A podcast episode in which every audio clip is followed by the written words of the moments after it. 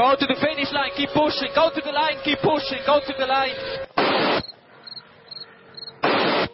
Avanti, Fer, avanti! I'm pushing, I'm pushing, don't worry.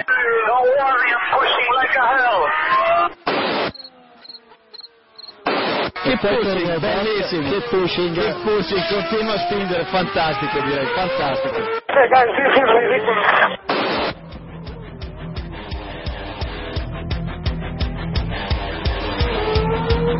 Comienza Keep Pushing, tu podcast de Fórmula 1.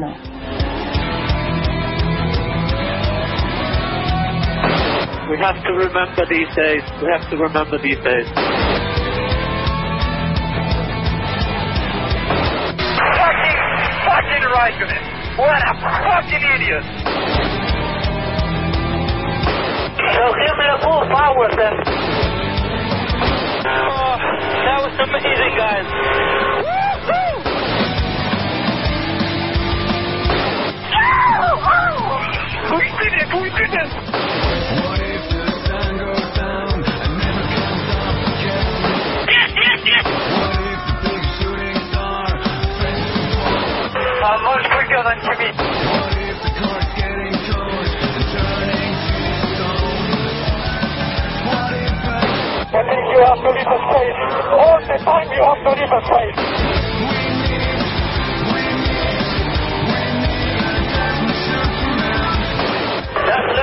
leave me alone, I know.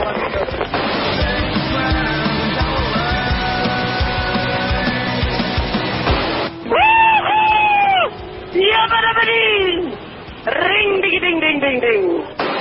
Hola a todos y bienvenidos al capítulo 136 de Keep Pushing, un capítulo en el que vamos a tratar de analizar un poco el Gran Premio de Bélgica 2014 celebrado en el mítico Spa-Francorchamps, una carrera un poco completamente imprevisible. Además, pues tocaremos un poco la actualidad de estas últimas semanas o esta última semana con las noticias un poco de este de este verano. Y para grabar hoy este capítulo, pues somos muy pocos, estamos aquí en, en familia, tenemos ya por aquí a David, ¿Qué tal? Buenas noches, buenas tardes a los dos que estáis conmigo y al resto de los oyentes. David Sánchez de Castro, ¿no? Se debe decir completo, si no, no, no Sí, tiene hombre, glamour, sí, ¿no? sí, lo- sí, porque David es muy un poco Hay mucho David. ¿no? Eh, Correcto, correcto. Y bueno, también tenemos ya por aquí a, a Iván Illán, que está un poco en ultratumba, eh, no sé dónde está muy bien, pero creo que lo escucharemos más o menos bien. Sí, llamo desde la cueva. Estamos un poquito como Kobayashi y compañía. Estamos en un lugar desconocido. Y bueno, estamos hoy aquí muy pocos, nos ha faltado al final Diego, que a lo mejor con suerte nos acompaña un poco más tarde, a ver si, si es posible. Y también habréis notado que hoy va a faltar eh, Jacobo. Que se ha limpiado, vamos. Sí, bueno, que se atreve un poco otra vez a dejarnos solos. Eh, ya veremos lo que ocurre otra vez, pero... Y, y bueno, también debo añadir que será después el encargado de editar este audio, así que después él manipulará, nos manipulará como quiera y cortará y, y pondrá lo que quiera. Así que si veis algún error es culpa de Jacobo que nos ha Totalmente, metido ahí un, un gazapo, ¿no? totalmente. Y pues nada, un poco con el, con el Gran Premio de Bélgica 2014, una carrera bastante polémica, ya hablaremos después también de lo ocurrido sobre todo con el equipo Mercedes.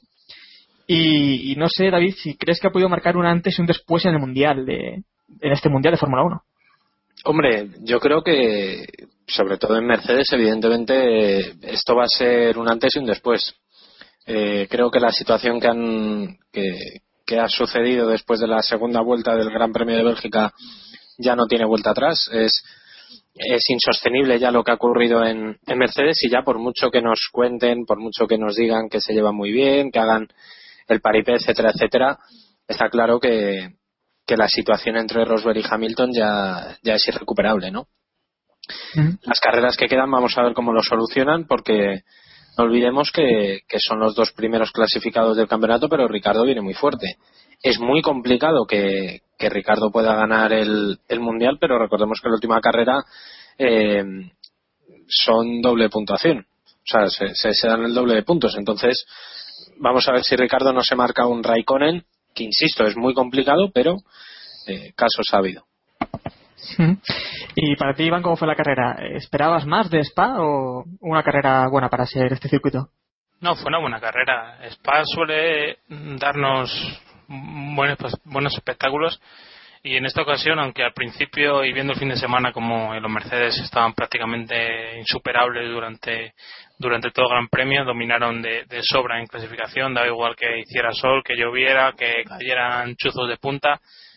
Eh, parecía que la carrera no iba a tener más historia que la pelea entre los dos y al final eso fue lo que desencadenó esa pelea o ese final de la pelea en la segunda vuelta lo que desencadenó todo lo demás que fue una carrera bastante intensa aunque después de, de ese, ese problema de Mercedes la victoria de Ricciardo fue bastante clara después de a mediados de carrera ya parecía claro que iba a ganar él. Mm.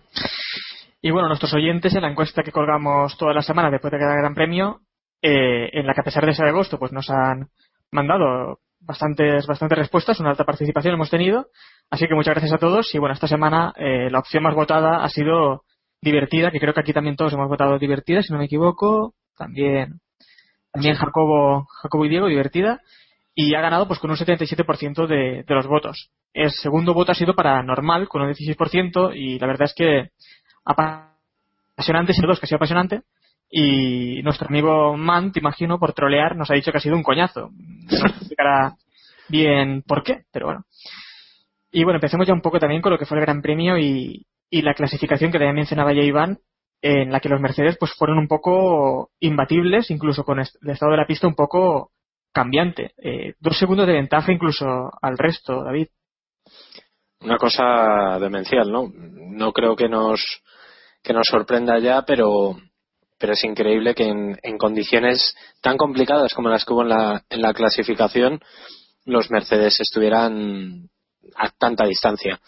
El dato es demoledor. Eh, para remontarnos a, ver a un equipo dominar de tal manera con respecto al resto, eh, hay que tirar hasta el 88 cuando, cuando lo consiguieron en el Gran Premio de San Marino eh, Senna y Prost.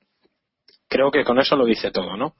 El, el año de mayor dominio de la historia de la Fórmula 1 de un solo equipo, que fue en, en aquel año 88, eh, se está volviendo a repetir estos en esta en esta temporada, ¿no? Evidentemente ya no se va a poder igualar aquella marca de todas las carreras ganadas excepto una, pero es increíble.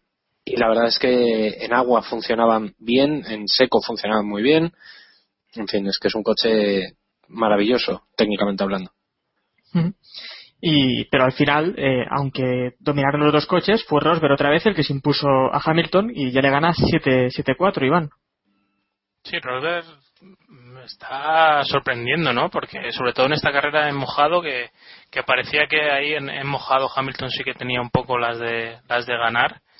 Le hemos visto a Hamilton cometer errores en algunas carreras, pero en esta no creo que tampoco fuera un desastre su vuelta y Rosberg sí que supo supo sacarse una, una vuelta ahí de, de la chistera y hacerse con la pole un par de décimas y, y lo que decimos, eh, el resto a un mundo. La verdad es que parecía una carrera de, de, que iba a ser otra lucha entre los dos, que al final, si recuerdo, no recuerdo cuál fue la última carrera que fue una lucha directa entre los dos, pero sí que hace bastante grandes premios que no hace un doblete claro eh, en Mercedes.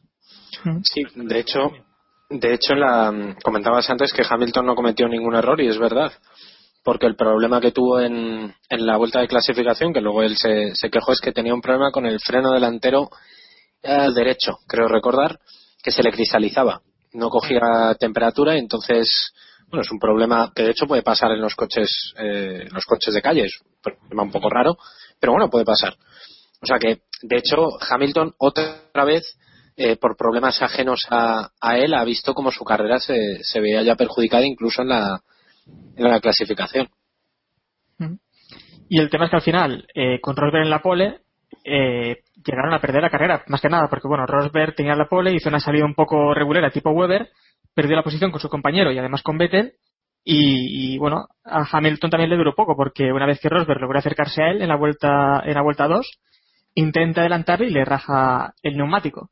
Eh, para mí, simple incidente de carrera. El tema es que es entre compañeros y también vimos un poco Toto Wolf cómo se lo tomó y sobre todo también con unas acusaciones, Iván, que, que no sé si, si te gustaron. Sí, no sé si no la creemos, ¿no? Lo que dijo Hamilton después de la carrera. Yo creo que Hombre, que lo dijo, sí, ¿no? Sí, sí, que decirlo otra, cosa, claro. otra, otra, cosa es hasta qué punto se tergiversan esas palabras.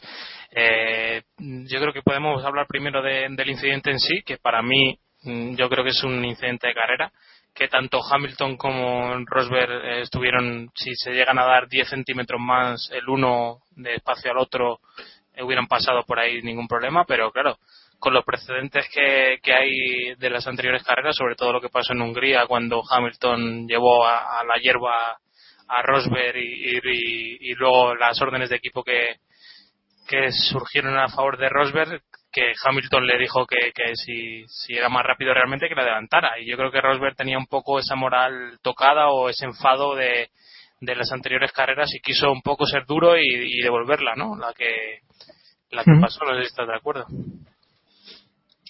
David, para ti, eh, eh, ¿de carrera o le cortamos la cabeza como piden en las Islas Británicas? Pues yo, para mí, incidente de carrera clarísimo, pero claro, el matiz es que son compañeros de equipo, ¿no?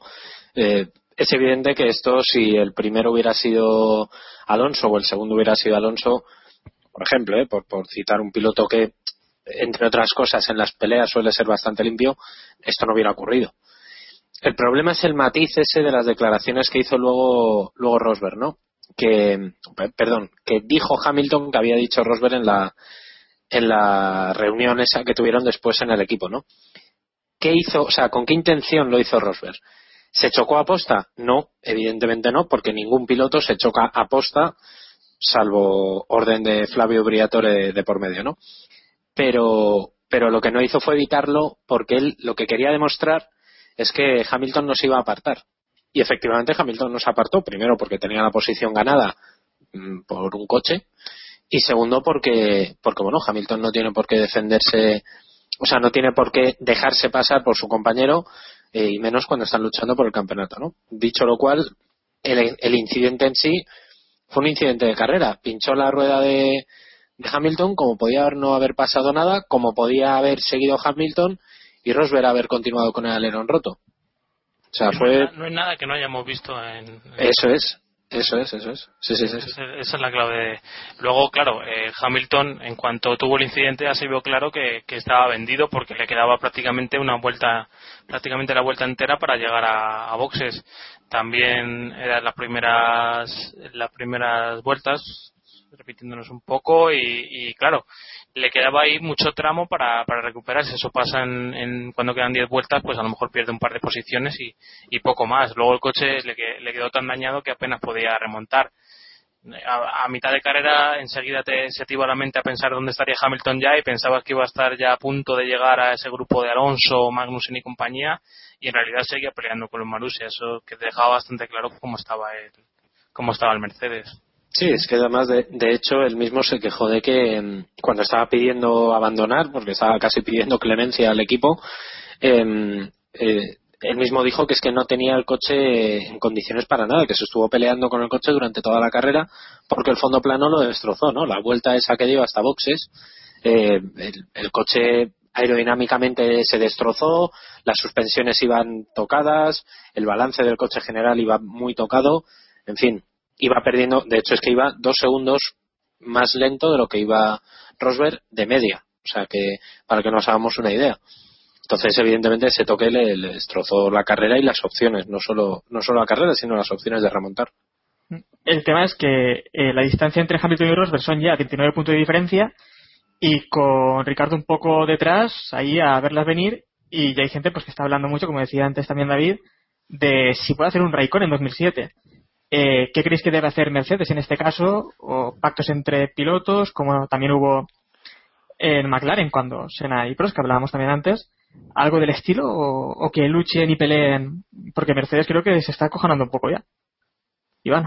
Sí, yo creo que siendo más papistas que el Papa, por así decirlo, o haciendo la, de decidir sin, sin preocuparse de lo que ha pasado, siendo fríos y, solo viendo la tabla clasificatoria, eh, me parece que las únicas órdenes de equipo que podían dar es a favor de, de Rosberg, porque sinceramente saca 29 puntos a su compañero en el, en el campeonato y es la manera más rápida de asegurar el título.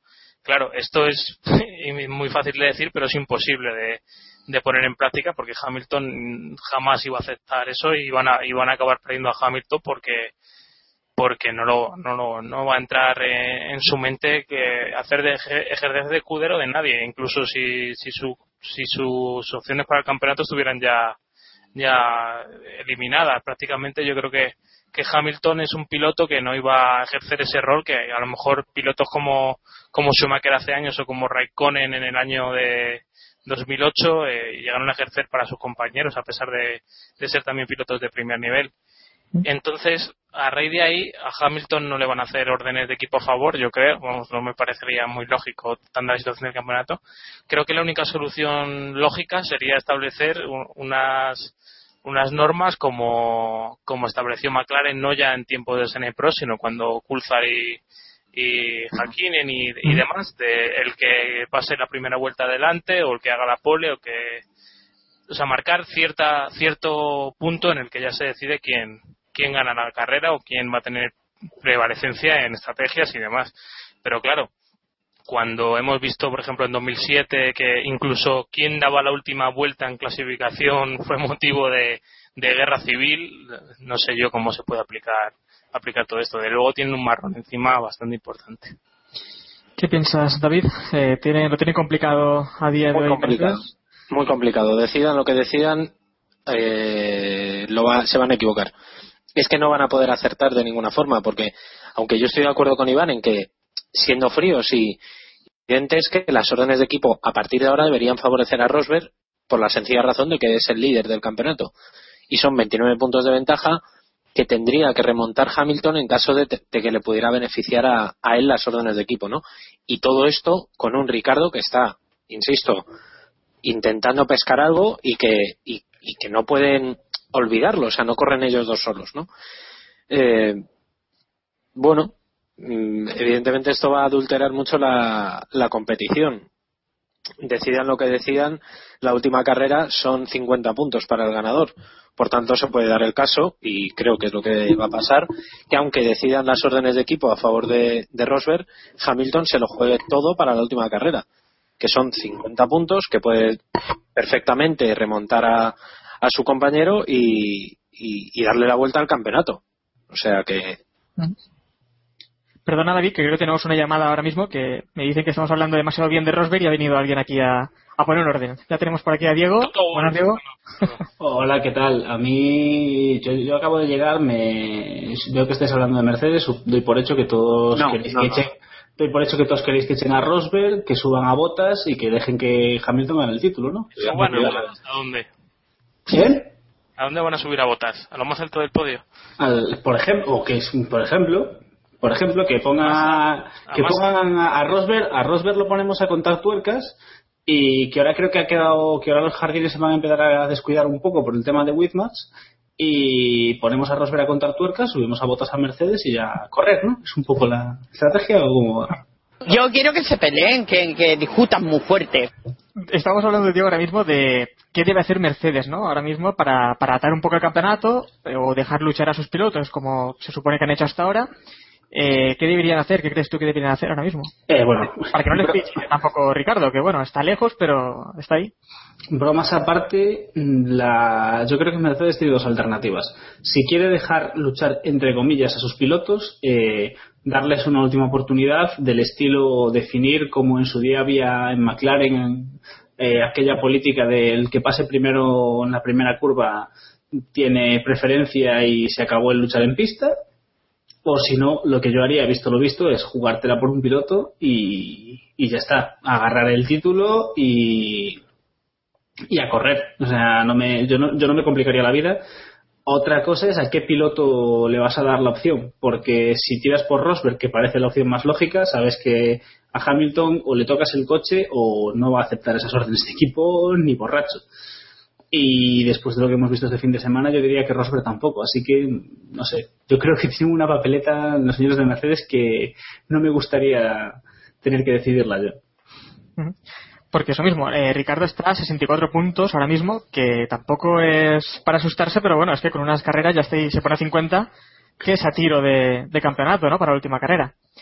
Y, bueno, también lo importante es que después de la carrera eh, vimos un abucheo a Rosberg en el podio, pues bastante raro, que, es que creo que ni a Vettel habíamos visto abuchearle, abuchearle así, que incluso Eddie Jordan tuvo un poco que pedir respeto al piloto saliendo de su defensa Y, y, bueno, creo que todos vemos mal esta acción, porque la gente debería guardarse los subidos para Maldonado o Massa, pero ¿creéis que había razones de verdad para, para liarse la que se lió, eh, Ivana?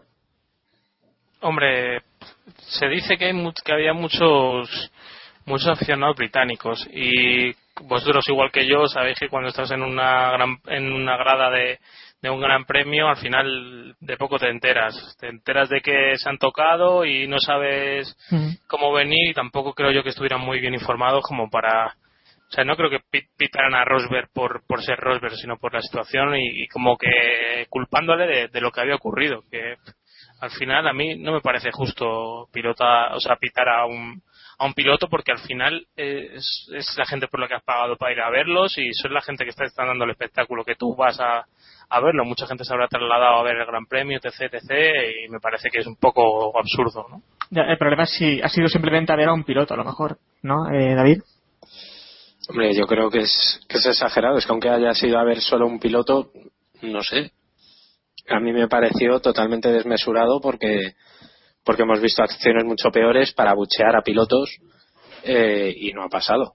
O sea, no sé, a mí me, me pareció una, una reacción además para mí totalmente inesperada. Ni el propio Rosberg se lo esperaba porque la cara que tenía en el podio era, vamos, parecía que se acaba de comer un limón.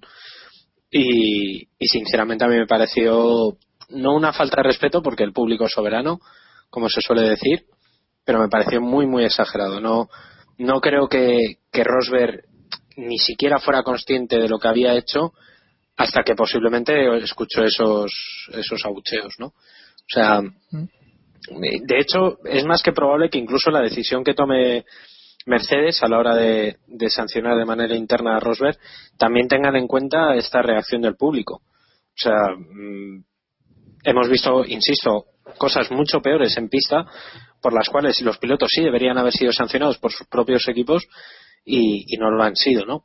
Entonces vamos a ver qué decisión toman, pero, pero a mí me parece muy, muy exagerado. Bueno, Diego, tú lo ves bien, ¿no?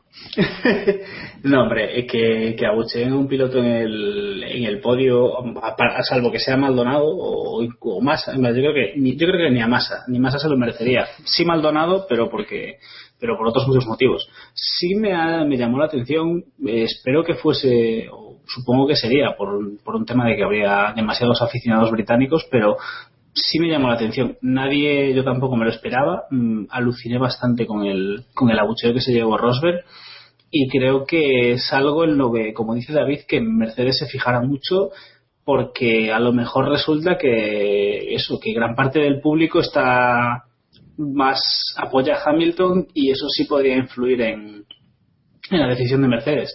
Al final esto es un deporte, pero el marketing manda mucho y si el piloto que va a ganar el campeonato resulta que es el piloto que nadie quiere que gane el campeonato y aún por encima después de si después de esa reacción Mercedes decide dar su apoyo a, Rosberg porque es el que va primero y no deja a Hamilton luchar la popularidad de Mercedes puede ser puede caer bastante en picado Y bueno, finalmente lo que ocurrió fue que con la lucha esta interna de Mercedes, pues salió Ricardo y se hizo con otra victoria. Eh, ¿Qué te pareció, Iván, esta victoria otra vez de Ricardo? Sorprendente, ¿no? Yo, perdona que te rompa el guion, pero quería puntualizar algo sobre lo que ha dicho Diego. Eh, ¿Tú realmente piensas que la popularidad de Mercedes, piensa en el comprador medio de Mercedes, eh, va a bajar por, eh, o sea, por no hacer, dejar pelear a, Hamilton? ¿Y piensa en el nivel medio de Hamilton o la visión que tengan esos compradores de Hamilton? Pues supongo que no, pero mm, toda acción tiene sus consecuencias y a lo mejor no, no sé, no es el tipo de, a no los, el tipo de, a los aficionados como nosotros a lo mejor sí que nos molesta en cierta medida que, que tomen partido y que decidan por un piloto, pero no creo que su imagen, incluso a, a la gente de dentro de la Fórmula 1, yo creo que te- se o sea, valoraría más que decidieran un piloto como habría hecho Ross Brown hace 500 grandes premios. es que vamos, bueno, como hizo Ross Brown el año pasado, sin ir más lejos. Es decir, Correcto. Hombre, yo creo que eh, vamos a ver, está claro que el comprador de el comprador de Mercedes posiblemente ni vea la Fórmula 1, o sea, quiero decir, está a otro nivel. No, no, no creo que influya. Otra cosa sería si estuviéramos hablando de fabricantes más de mercado medio, como puede ser Renault o, o de ese estilo, ¿no? Pero vamos, yo creo que no, que no, no va, no va a tirar por ahí. Y volviendo a la pregunta de, de, de Héctor sobre la victoria de Ricardo. No, no, hombre, eh, Iván es aquel que reparte el bacalao. Iván, No, no, no, Dale, dale, Iván, hijo. me parece, me parece perfecto. Habla de Ricardo, querido David. Ah, bueno, vale. Pues me devuelve el balón en la frontal del área. Bueno, el caso, Ricardo, eh, impecable. Yo, sinceramente, ojalá, ojalá haga un Ricardo, un Raikkonen. Eh, creo que sería el colofón perfecto para una temporada que apuntaba a ser muy aburrida y sinceramente estamos viendo cada carrera y cada situación que, que me está dejando alucinado, ¿no? Eh, Red Bull lo hizo perfecto, al menos con él. Eh, Ricardo está demostrando que realmente Helmut Marco sabe lo que hace de vez en cuando, no siempre. Y, y realmente es, es brillante, o sea, lo que hizo fue brillante. Eh, si veis, por favor, no, no sé, nuestros oyentes a lo mejor lo, pueden hacer, eh, os invito a que miréis el, el vuelta a vuelta que hacen en el, en el directo de la Fórmula 1, la página de Live Timing, si pincháis donde ponen las líneas de en qué situación han acabado los pilotos, el único que no se mueve desde la vuelta 15 o desde la vuelta 20 es Ricardo. O sea, es que cogió la primera posición y de ahí no le movió nadie, para que veamos eh, en qué situación pasó y sobre todo en una carrera en la que era complicado eh, eh, mantener la posición. Ya no digo adelantar, sino mantener la posición. O sea que, que fue brillante, sinceramente brillante. Ahora voy a pasar un poco de Iván, voy a preguntarle a Diego, no es que tenga ningún rencor. Y Diego, como eh, ese Red Bull va mucho, ¿no? Quiero decir, el motor a lo mejor no tira, pero cuando tire ese Renault va a dar de miedo. El- Yo creo que, que Red Bull nos engañó un poco a todos por el, por el problema que hubo en Mercedes. Es decir, no nos podemos olvidar de esos dos segundos que, que, nos, que metieron en los Mercedes en clasificación. Aún así, yo ya dije en el previo que Red Bull es un equipo que nos tiene acostumbrados a, a darlo todo en la segunda mitad de temporada, evolucionar muy bien su coche y sabemos que su único problema, mm, o casi el 100% de sus problemas, es el motor. Según vaya avanzando ese motor y mejorando, el Red Bull debería ir mejor. Dicho lo cual, lo tiene muy complicado Ricardo, pero como los como en Mercedes se despisten y con esa doble puntuación nos podemos divertir mucho a, final de temporada. Y solo una, solo una cosa, solo, solo un pequeño matiz, por lo que decíais antes de Marco, yo empiezo a pensar que, que Marco no es que sepa a veces lo que hace, es que sabe muy bien lo que hace. Final, si vemos, si vemos, si nos fijamos en Red Bull, que es lo que realmente le importa a Marco y le importa a Masterchip y le importa a todo, eh, a todo el mundo en esa empresa, los dos pilotos que, ha- que han subido hasta el momento a Red Bull han rendido sin, y creo que sin lugar a dudas y que no podemos ponerles pega. Que en Toro Rosso hagan todos los experimentos que quieran, sí, pero básicamente es para lo que tienen esa escudería. Ujú. Y Iván, eh, ¿crees que deberían centrarse ahora mismo en Red Bull, en un piloto, simplemente en Ricardo? Porque veo que eh, Vettel está mirando ahora, se encuentra a 122 puntos de liderato, lo que prácticamente ya le descarta por el hecho por el título. En cambio, si se centran en Ricardo, hombre, está complicado, pero no sé. Sí, aunque veo difícil que lo hagan porque es evidente que les, les va a merecer la pena o les es interesante tener contento a Vettel porque el día de mañana al final es un piloto que con el que han conseguido cuatro títulos y en el día de mañana lo más probable y, seamos sinceros aunque Vettel esté sufriendo mal es que vuelva por sus fueros y vuelva a estar arriba y vuelva a ser un piloto al menos del nivel que está mostrando Ricciardo que ya es altísimo.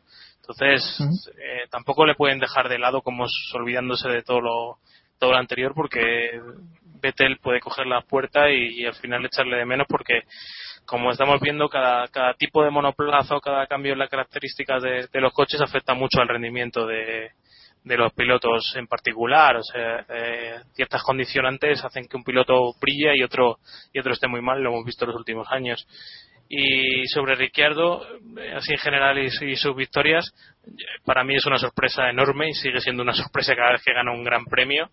Y, pero vamos, me alegro muchísimo. Me parece una, una noticia cojonuda para la Fórmula 1 que alguien, que una cara nueva esté ahí dando, dando golpes en la mesa y mostrando que, que con desparpajo y con, y con trabajo se puede se puede pelear con los grandes y, y vamos yo creo que nadie en- hubiéramos apostado porque Ricciardo hubiera ganado tres carreras ni incluso si el Red Bull hubiera sido un coche tan dominante como los últimos años ¿eh? yo creo que nadie, nadie No. lo hubiéramos dicho No porque hubiéramos apostado eh, simplemente por Vettel, ¿no? Y ya está. Y, y menos hasta y menos hasta las alturas o sea a lo mejor tres victorias en la temporada sí pero es que quedan muchas carreras y Ricardo ya lleva tres victorias que es alucinante o sea que Pero también sobre lo que decías, Iván, eh, ¿no crees que tal vez sería Vettel como piloto de equipo el que adoptaría ese papel y podría ayudar a, a Ricardo a alzarse con el, con el título, al menos a lucharlo, ¿no? Sí, a mí eso, igual que con Hamilton no lo veo, yo creo que Vettel sí que sí que tendría esa capacidad de, de ponerse manos a la obra y echar una mano a, a su compañero. Y bueno, es- la carrera de este fin de semana es, no, no hemos comentado mucho la, la, la carrera de Vettel, pero es en parte así, o sea, rodó muy poco y luego sufrió mucho en carrera, pero ese momento de pelear con Rosberg y con Alonso y Bottas y compañía favoreció bastante que, que ganara cómodamente la carrera. De hecho, Rosberg al final se quedó a, a, a cero a cero coma de, de, de alcanzar a de alcanzar a Ricciardo al final y, eh, y con otra estrategia o con haber adelantado un par de vueltas antes a Vettel le podía haber echado mano o sea que indirectamente sí que sí le ayudó bastante Estás escuchando Keep Pushing, tu podcast de Fórmula 1. Y bueno, otro de los equipos que destacaron este fin de semana fue, fue Williams, que tuvo un poco por la cara y la cruz, ¿no? Eh, Bottas volvió a sorprendernos una vez más con su cuarto podio en, las últimas cinco carreras, mientras que Massa pues un poco a, a su ritmo, a un segundo de Bottas en la calificación y en carrera pues hundiéndose hasta la posición 13, aunque según él explicó que había sido por, por problemas técnicos, Iván. Sí, se ha quejado de, de eso también eh, en todo el fin de semana. Yo creo que ha estado bastante lejos de lo que de lo que ha mostrado Botas. Es lo que hablábamos hace uno- unos meses, que, que era lo que pedíamos a Botas en este en esta fase de la temporada. ¿Por qué no nos estaba convenciendo del todo? Porque no estaba pasando por encima a Massa y, y ahora sí lo está consiguiendo y le está ganando con una solvencia, pues como le, como Alonso le estaba ganando en años anteriores, que no estoy comparando, por supuesto, uno, uno con otro, evidentemente, pero sí que, por ejemplo, este fin de semana a mí me parece que es una de las carreras más completas, si no la más completa de, de botas, ¿no? En, en todos estos, estos grandes premios, porque era cuando no tenían un coche para más, o sea, yo creo que a nadie se nos, se nos ocurre pensar que William podía haber estado más arriba. Que ya tiene unas cuantas como esta, ¿no, David? Sí, ya la verdad es que quienes eh, tiraban por tierra las la capacidad de botas, evidentemente, imagino que se habrán guardado bastante porque, como decía Iván, este fin de semana ha estado, bueno, perfecto no, porque no ha ganado, pero pero ha estado brillante. Una, una muy buena carrera de, de botas, le salió todo bien. La estrategia con él no fue perfecta, porque yo creo que podían haber retocado un, un poquito. Por ejemplo, la última parada yo creo que se hizo un pelín tarde, pero bueno, en términos generales fue una muy buena carrera y, y el propio piloto supo cuándo tenía que frenar, cuándo tenía que, que, que intentar ir hacia más adelante y cuándo tenía que parar un poquito el ritmo para, para conformarse. O sea que perfecto. Una- Para lo que estaba este fin de semana Williams, la verdad es que muy bien.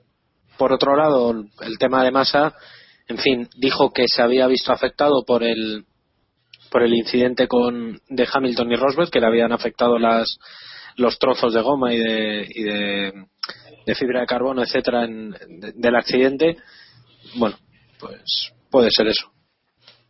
Hay que decir que Botas, ningún piloto conseguía cuatro podios eh, para Williams desde Montoya eh, en 2003. Y, bueno, y cuatro podios en cinco carreras creo que solo lo ha hecho Montoya desde, desde los años que ganaba Gil y Villeneuve los títulos. O sea que mucho han pasado buenos pilotos, han pasado Rosberg, Weber y algunos más pilotos así decentitos y, y ninguno logró logró sí lograron podios pero nunca con esta consistencia y también hay que decir que probablemente este Williams con el de hace dos años si no me equivoco de 2012 yo creo que es lo mejor que, que ha parido el equipo desde aquellos años de BMW y compañía ¿Y qué te parece, Diego? Eh, hemos escuchado que Bottas era un bluff, que Bottas estaba simplemente por intereses comerciales y al final despierta y, y hunde un poco a masa, ¿no?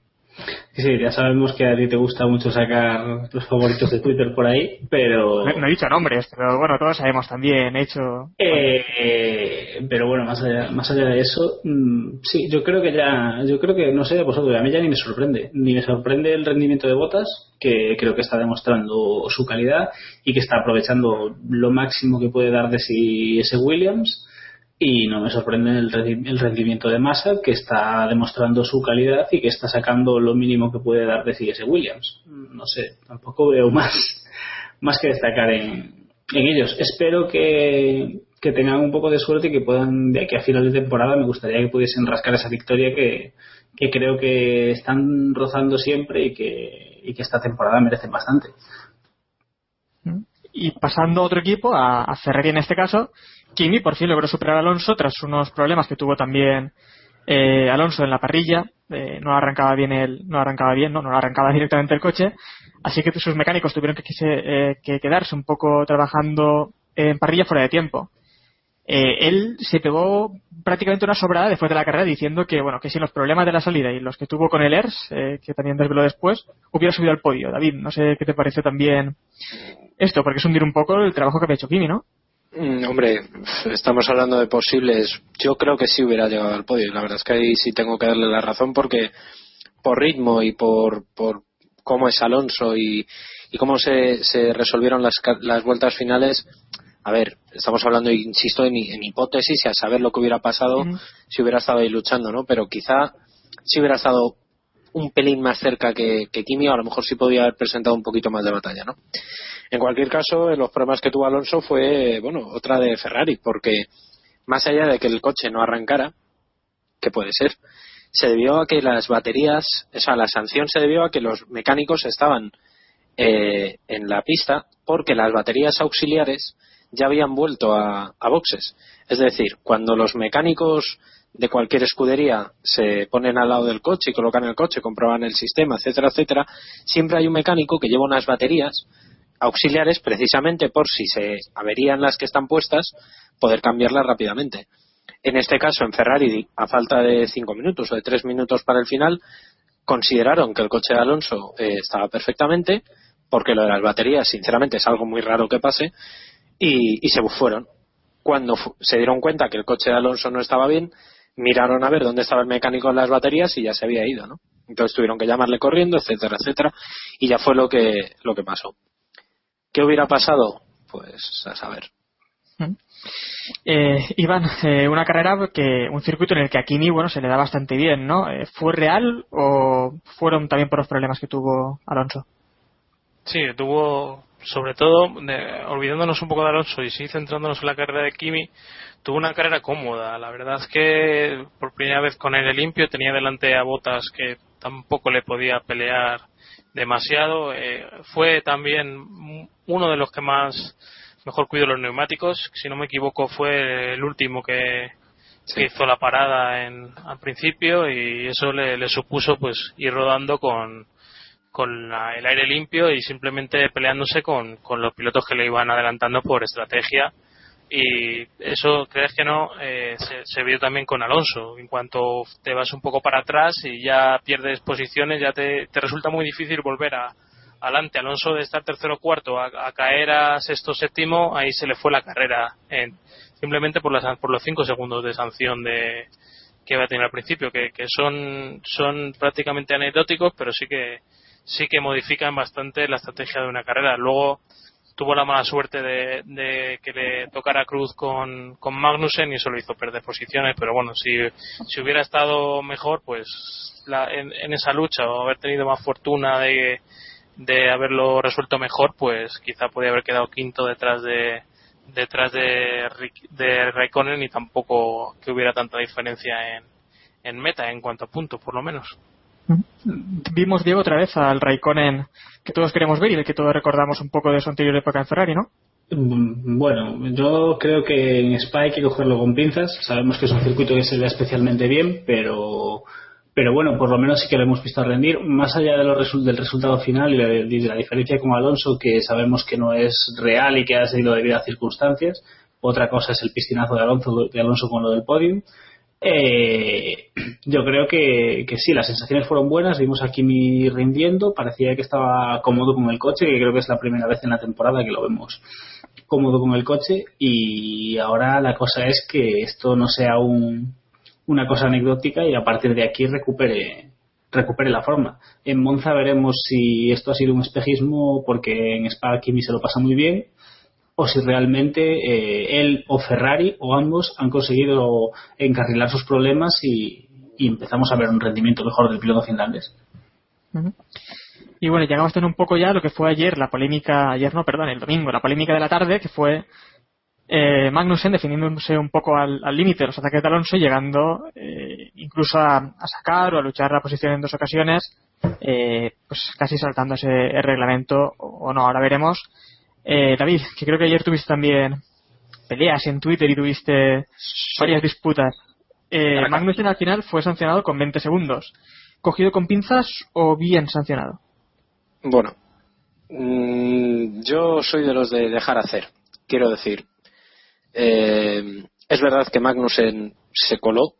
No sé si aposta o no. Esa es la clave de la, de la situación, ¿no? No sé si si Magnussen en, en, esa recta que es la que la que le la que le sancionaron porque la pelea con Alonso tuvo varios puntos calientes pero por la que le sancionaron fue por la entrada en la recta de Kemmels creo que se llamaba eh, Magnussen es verdad que estiró mucho la, la, la, trazada y echó fuera de pista a Alonso. ¿Qué hubiera hecho Alonso en la situación contraria? Ya os lo digo que muy posiblemente lo mismo. ¿Qué hubiera hecho Hamilton en la situación contraria? Lo mismo. Quiero decir, son carreras. O sea, para mí fue un incidente de carrera sin más. Igual que esta situación eh, hemos visto muchas y no me viene ahora mismo ninguna a la cabeza, pero hemos visto varias o por lo menos muy similares, no solo esta temporada, sino en la anterior, en la que se ha resuelto con un simple, eh, una reprimenda y un punto menos en el carne ese bacalá que tienen. Lo de los 20 segundos a Magnussen, bueno, pues quizás es porque es novato, para que se lo piense la próxima vez, para que se tranquilice un poco en pista, etcétera, ¿no? Porque es Alonso el, la víctima y, evidentemente el contexto influye muchísimo, porque esta acción, si pasa entre Chilton y Massa, mm, más que probablemente no hubiera pasado nada. O sea que, no sé, para mí fue un pelín exagerada. Dicho lo cual, el reglamento dice que si echas a un piloto de pista con peligro de, accidente, eh, es sanción. Pues sanciones. No me ha quedado muy claro, pero. quiero decir, no, o sea, que quiero decir que, estoy, que para mí fue un poco exagerada, pero bueno, es como lo en el fútbol, las faltitas que se pitan, que puedes pitarla, puedes que no. Si la pitas está bien pitada y si no la pitas, pues bueno, pues también. Sí, sí, que lo dice el reglamento, pero vamos, pero en otro caso no hubiera sucedido así. Eso es. Iván, ¿qué, qué opinas tú? que te voy ahí.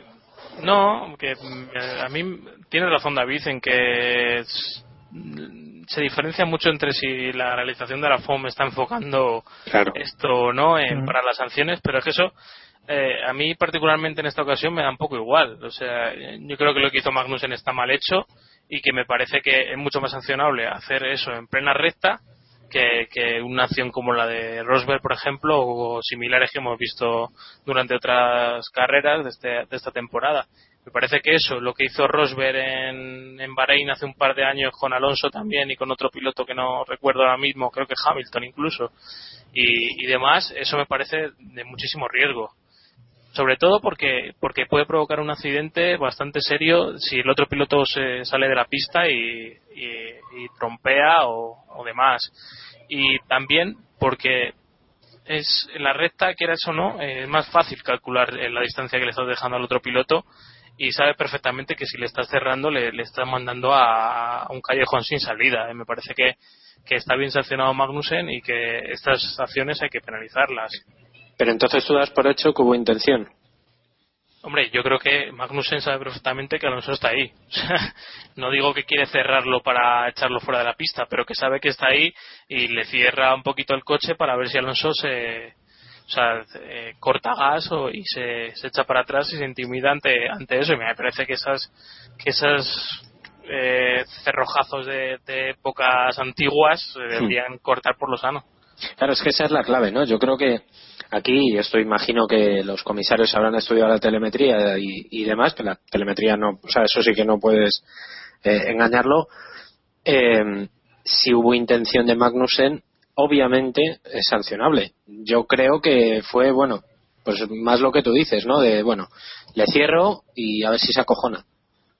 ¿Sabes? Mm, No es le voy a echar de pista, pero sí, como es Lo que hemos hablado antes de Rosberg. Eso es, Mm, A eso ver, es. tal y pum. por eso. Entonces, Diego, para ti, bien sancionado, no debería haberle pasado nada. Un punto, como mencionaba también antes David. Yo me quedo con la, con la teoría de David que dice que le parece bien, que le parece mal, que es mucho y que es poco. Le damos un aplauso y le dejamos que se vaya. Venga. Yo creo, bromas aparte, yo creo que es un lance de carrera que sí, que podemos, que sí, que obviamente lo podrían sancionar, que está bien sancionado, que si con el reglamento en la mano está bien y con el reglamento en la mano, como todos sabemos, se lo pasan por, el arco del triunfo según lo que les apetezca. Para mí fue un lance de carrera y estoy totalmente convencido que si esto en vez de ser Alonso y Magnussen hubiesen sido Gutiérrez y Chilton, aquí ni un punto del carnet les hubiese caído. Por tanto, yo no les hubiese sancionado una reprimenda, unos cuantos puntos, pero no hubiese penalizado el resultado de la carrera. Mm. Y bueno, también ocurre esto por ser novato, ¿no? Eh, más o menos todos creemos que de ser otro piloto, pues esto no hubiera, no hubiera pasado, imagino. Yo, y bueno, vamos a ver personalmente, ya. yo personalmente creo que el- más que el problema de que Magnussen fuese novato, quizás sea a quien hecho de pista. Yo creo que si Magnussen hace eso mismo con otro piloto de media tabla, si se lo hace a sutil, mm, no les hubiese, no le hubiese caído la sanción que le cayó. De todos modos, Alonso tampoco cargó muchas tintas contra Magnussen, ¿eh? O sea que. Claro. Sí, sí, no. No, además, además es eso, o sea, es que Para nada. Claro, claro. O sea, Alonso, de hecho, cuando acabó la carrera, lo único que dijo, dijo, bueno, creo que se está investigando y bueno, a ver qué pasa. O sea, a lo mejor es que no quiere hacer enemigos en McLaren. también puede ser, también puede ser. Y bueno, vamos ya con un piloto debutante, un jovencito como es André Lotterer, que, que bueno, ya hablaremos después del baile de asientos también que hay aquí en, en Caterham, pero bueno, ¿qué os pareció, David, su, su carrera? Bastante bien, ¿no? Sí, sí. El rato que estuvo, estuvo, estuvo bien. Creo que no llegó a carrera- dar ni una carrera no. vuelta. Claro, su carrera no, me refiero al Gran Premio en general, básicamente. Ah, ah, bueno, no, no, joder, no, no. Entonces el Gran Premio, el Gran Premio, la verdad es que bastante satisfactorio, ¿no? Para lo que se podía esperar. En los primeros libres fue más rápido que Ericsson. Tampoco tiene mucha historia ser más rápido que Ericsson. Hombre, y en hombre, los pero- segundos se pero quedó lleva ya- a. Lleva ya a su mundial, que ya lleva buenas carreras, que decir que coger el coche el primer día Sí, no es lo sí. mismo, ¿no? Que, Sí, bueno, pero a ver, que Ericsson tampoco es. mara- O sea, mm, quiero decir, no es la reencarnación de Sena. O sea, No que a es ver, María, ¿no? eh, correcto. O sea, no. Vamos a ver, da lo que da Ericsson, que está bien, a ver, que es un piloto me, pero que ya está. No está y bien. que luego. ¿eh? No pasa nada, que no está bien. Ya está. Bueno, pues eso. Y que, y que, oye, que vamos a ver, Lotterer no es, no es eh, manco. O sea, es un tío que ya tiene experiencia en Fórmula 1, fue eh, probador en Jaguar hace, bueno, más tiempo que la puerta. Eh, ya muchísimo tiempo sin, sin coger un Fórmula 1, pero bueno, ya había rodado en monoplazas por lo menos. Y, y en fin, su experiencia en, en Audi como piloto de resistencia es impecable.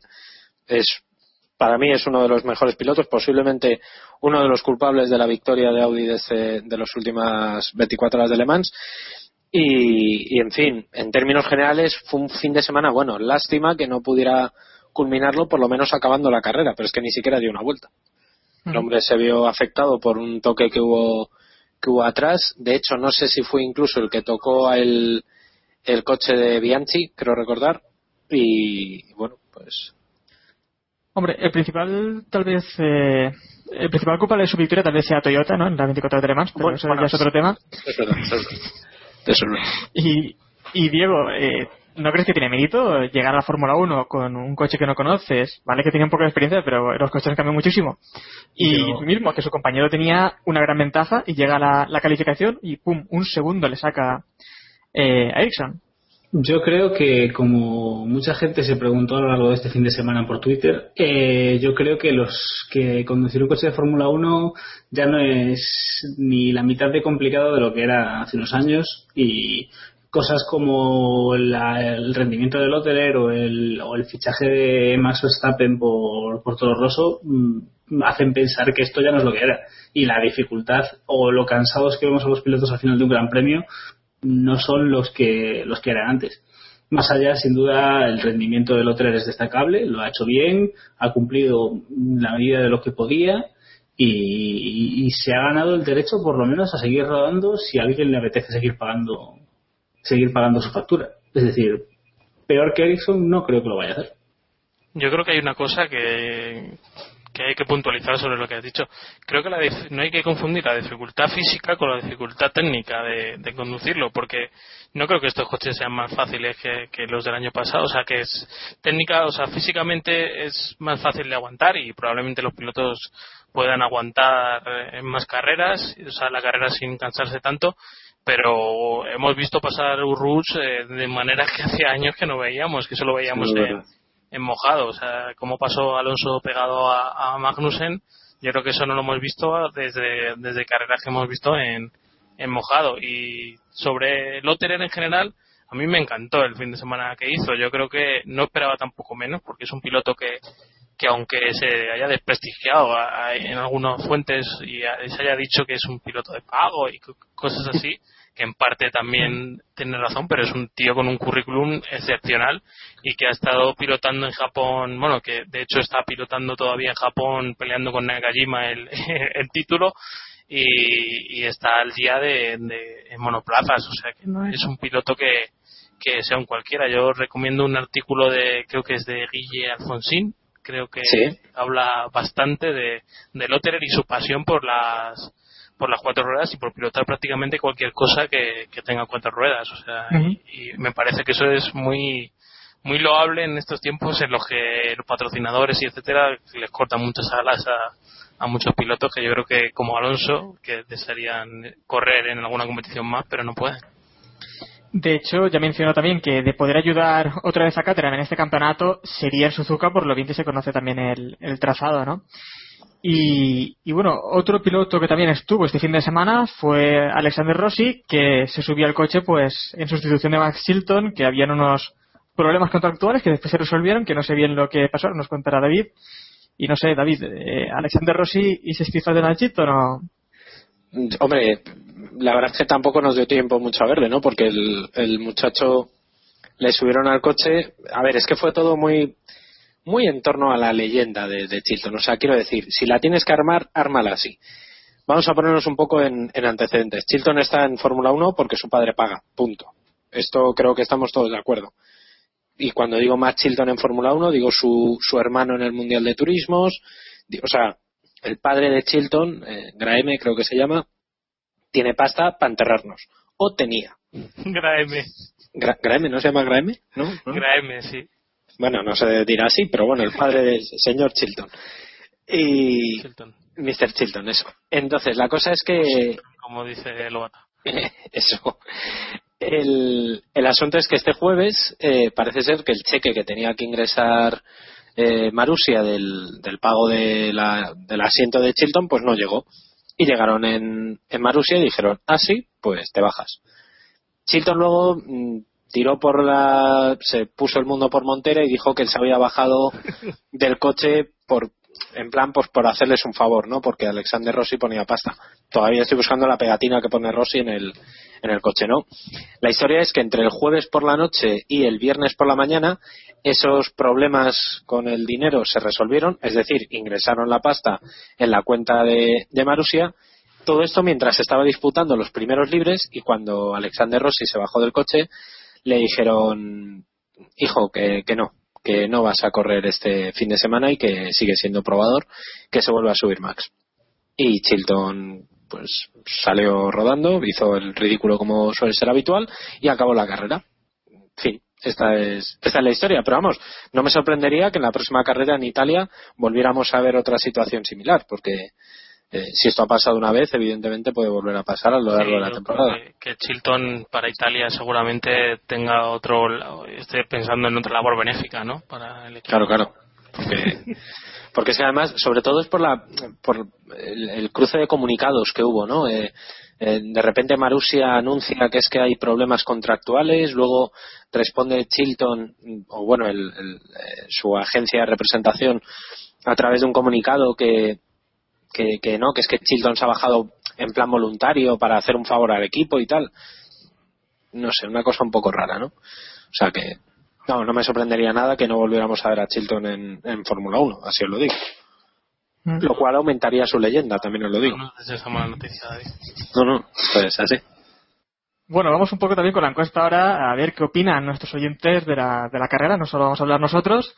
Y bueno, mejores pilotos. Eh, aquí eh, está claro, el 98% de, de los votantes ha dicho que eh, Ricardo es uno de los grandes pilotos de la carrera, seguido en este caso por Bottas y también por Kimi Raikkonen con un 66% de los votos. Eh, bueno, ahora me diréis también vuestros votos, pero vamos a ver también un poco los equipos. Aquí destaca claramente Red Bull, también otra vez con el 98% de los votos, parece que simplemente hay uno que va a su bola, eh, seguido por el equipo Williams con el 32% y después McLaren con simplemente 16 votos, pero bueno, algo es algo. Incluso se ha llevado puntos Ferrari, pero... Bueno, Hay cosas que no se pueden entender. Yo voté a McLaren. Yo voté a McLaren, tengo que decir. Yo voté a codos, o sea que a mí no me mires. y bueno, vamos ya también con lo serio de esta carrera.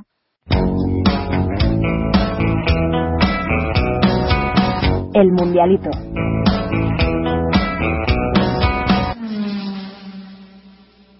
Bueno, vamos con el bandera negra, que es lo más serio que tenemos en este en este podcast. Eh, David, dinos, ¿a quién has puesto de bandera negra en esta Yo, carrera? no, no, yo he puesto a, Nico Rosberg no solo por el, por el toque que tuvo con, con Hamilton, sino porque fue toda la carrera desquiciado y, y porque, porque no. O sea, creo que ha sido la peor carrera de, de Rosberg de esta temporada a muchísimo de, del resto. Eh, de hecho, el 26% de la gente que nos escucha ha dicho que sí, que Rosberg el, bandera negra de esta carrera. No sé, Diego, ¿estás de acuerdo? Eh, por supuesto. Eh, más allá del, del su, de su hermoso hacer con Lewis Hamilton, eh, creo que después de eso, después de ese golpe, esta era una carrera por rendimiento y por la situación que propició para que Rosberg se destacase y diese un golpe encima de la mesa y dijese, eh, aquí estoy yo, mm, he tenido un golpe, da igual, voy a ganar esto, tengo un coche que puedo ganar con, con la mano por fuera y saludando, y ni mucho menos vimos eso, le vimos, no sé, rendiendo bastante por debajo de lo que creo que esperábamos y de lo que debía haber rendido. Y no sé, a mí me parece que, que muy mal. Que suban a botas ya ese Mercedes de una puta vez. Bueno, eh, Jacobo veo que también está de acuerdo con vosotros, también mete a, a Rosberg, pero creo que Iván y yo sí que estaremos de acuerdo con el segundo más votado, que es eh, Felipe Massa, con el 19% de los votos, ¿no, Iván? Pues ya está, Felipe Massa, nuestros votos son de calidad. Eh, va- Valen el doble. Vale, el doble hombre, claro que sí. Y, y bueno, vamos también ya con los puntos de El Mundialito. Eh, empiezo un poco con los puntos de Jacobo, que no puede estar aquí, pero nos los ha dejado antes. Y, y bueno, él eh, también ha hecho unas pequeñas anotaciones que voy también a, decir. Eh, según Jacobo, el mejor piloto de la carrera pues fue Ricardo, por su carrerón, literalmente ha dicho. Eh, los dos puntos son para Botas, por otro podio más. Y aparte, 10 posiciones por delante de Massa. Y el punto, pues para Raikkonen por, por despertar por fin. El menos uno, pues ya hemos dicho que se lo da a su bandera negra, que es Nico Rosberg por el toque con Hamilton y por ir eh, loco toda la carrera, nos comenta. Eh, David, tus puntos. Mm, Yo, mis puntos van a ser eh, tres para Ricardo por hacer una carrera brillante. eh, dos puntos para Botas por, por, por- porque sí, y punto. Y, y el punto se lo voy a dar a Kevin Magnussen porque pese a, a estar bastante encendido con, con Alonso y tal, la verdad es que hizo una carrera bastante decente para, para lo que estábamos acostumbrados, sobre todo en esta última parte de la temporada. Y, y la verdad es que bastante bien. Y el, el menos uno, pues bueno, pues por darle un poquito de emoción al mundialito se lo voy a dar a, a Nico Rosberg porque no, no se puede aceptar que el líder del campeonato tenga una carrera como la que tuvo. Eh, Iván, La que estáis dando, ¿eh? Con, con Rosberg, madre mía. Parece que ha matado a alguien. Eh, mis tres pilotos. Eh, tres Ricciardo, como no. Dos para Botas, ya he dicho antes que me parece la mejor carrera que ha hecho este año, y uno para ser cambiar un poco de las tornas, se lo voy a dar a Lotterer para que bueno quede ahí esa marca y ese para que, para que tenga un punto. Ahí está, para que nadie quede con cero a final de año. Tiene ya más puntos que, que, media parrilla. que media parrilla. Y supera a Maldonado en una barbaridad de ellos. Sí, sí, sí. De hecho, cualquiera de nosotros, más Verstappen, ya. Bueno, Diego, dinos. Yo. Patea un poco aquí con tus fotos. Mis fotos, mis fotos que me los ha copiado Jacobo vilmente, eh, aunque los hubiese mandado él antes, eh, son tres puntos a Ricardo, mm, pues me parece que es bastante obvio el porqué. Dos puntos a Botas porque también ha hecho una carrera espectacular y se lo merece. Un punto a Raikkonen porque para una vez que destaca le vamos a dar un puntito. Ya si en Monza vuelve a las andadas habrá que darle un menos uno para compensar. Y el menos uno a, a Britney por, porque, vamos, por lo que por lo dicho antes. Si es bandera negra, le vamos a dar el menos uno. Y para dejar descansar a Maldonado un poco. que tampoco hizo nada mal el otro día, ¿no? Eh, que viéramos. Eh, bueno, pues mis puntos van tres para, para Richie también, eh, los dos para, para Botas y el punto se voy a dar a Kvyat, esta vez que tengo oportunidad. Y el menos uno, pues también para, claramente para Massa, en este caso. Y bueno, vamos ahora con qué toca ya. Ah, sí, eh, premio Mansell, ¿no? Eh, que recuerdo que no será tampoco el mejor piloto de la carrera, que estoy viendo aquí que, que la gente, bueno, se lo, mucha gente se lo ha dado a, a Ricardo, no lo entiendo muy bien. Han visto poco a Mansell, ¿eh? Sí, es lo que te iba a decir. Que bueno, vamos a explicarlo un poco. Se da al piloto más valiente o agresivo, no al mejor piloto de la carrera, ¿no? Que parece que algunos... eh, Que a bueno, veces, que a veces coincide y a veces no. Claro, pero- claro. Pero bueno, que cada uno también vota lo que quiera, faltaría más, pero solo aclaramos este término por si alguien se estaba equivocando aquí en, en las votaciones. Y bueno, el- de verdad, el piloto más votado aquí en esta sección como premio Mansell, que también creo que merecido, es Nico Rosberg con el 32% de los votos. Y no sé vosotros si tenéis algo diferente, creo que hemos votado todo lo, todo lo mismo. No, no, no, no. Yo he votado Magnussen. Y yo he dicho que nadie. ¿Cómo que nadie? David somos- es regular. Dice primero que no merece sanción y ahora le pone. Bueno, pero vamos a ver. No, no, vamos a ver. Yo digo que no merece sanción, pero, pero que es agresivo, no pero que es agresivo, o sea. David está haciendo méritos para que lo fichen. David está haciendo méritos para que lo fichen en la FIA. Por eso hace Claro. decisiones totalmente aleatorias. No, no, no, no, no, vamos a ver, lo explico ahora mismo. Yo soy de los. A mí me gusta el juego duro y me gusta que los pilotos sean agresivos. Por tanto, Magnussen, yo creo que, evidentemente, o sobre todo por el final de carrera que hizo, fue el más agresivo de la, de la carrera, pero yo no lo hubiera sancionado. Mm. Es, es así, Vale, vale. Nos queda más o menos claro. claro. Y bueno, vamos con el premio Prost, que aquí sí que está un poco más claro, porque veo que el 70%, el 70 de los votantes ha dicho que es para, para Ricardo el premio, el premio Prost. Y por aquí creo que Iván simplemente ha votado diferente, eh, que ha votado Raikkonen. Sí. Eh, yo y un tal Alex, al que felicito por su gran criterio desde aquí, hemos votado a Raikkonen. Y yo creo que sí, porque tuvo una carrera muy inteligente y supieron, no sé ya hasta qué punto, si cuánto influyó Ferrari y cuánto influyó el propio Raikkonen, valorar que la estrategia que podían hacer para evitar peleas en pista y ganar tiempo así, ganar el tiempo que el coche no le daba por rendimiento, porque Ferrari no daba ni para adelantar ni para defenderse a final de recta, o sea, era un poco era un poco pésimo eh, tanto la punta como la tracción ¿eh? en alguna, en algunas curvas, pero bueno, no me enrollo más. Vale, vale. Y bueno, vamos a ver qué nos comenta la gente un poco por, por Twitter. La pregunta del oyente. Eh, bueno, hoy tenemos muchas preguntas, así que tocaréis seleccionando un poco las mejores. Espero que os fiéis de mi criterio aleatorio de selección y Ya hemos acabado, ¿no? La... vamos a otro tema. No, no, no, hoy tenemos preguntas interesantes de verdad, ¿eh? no de las que tenemos habitualmente. Esta vez tenemos algunas que están bien, están bien.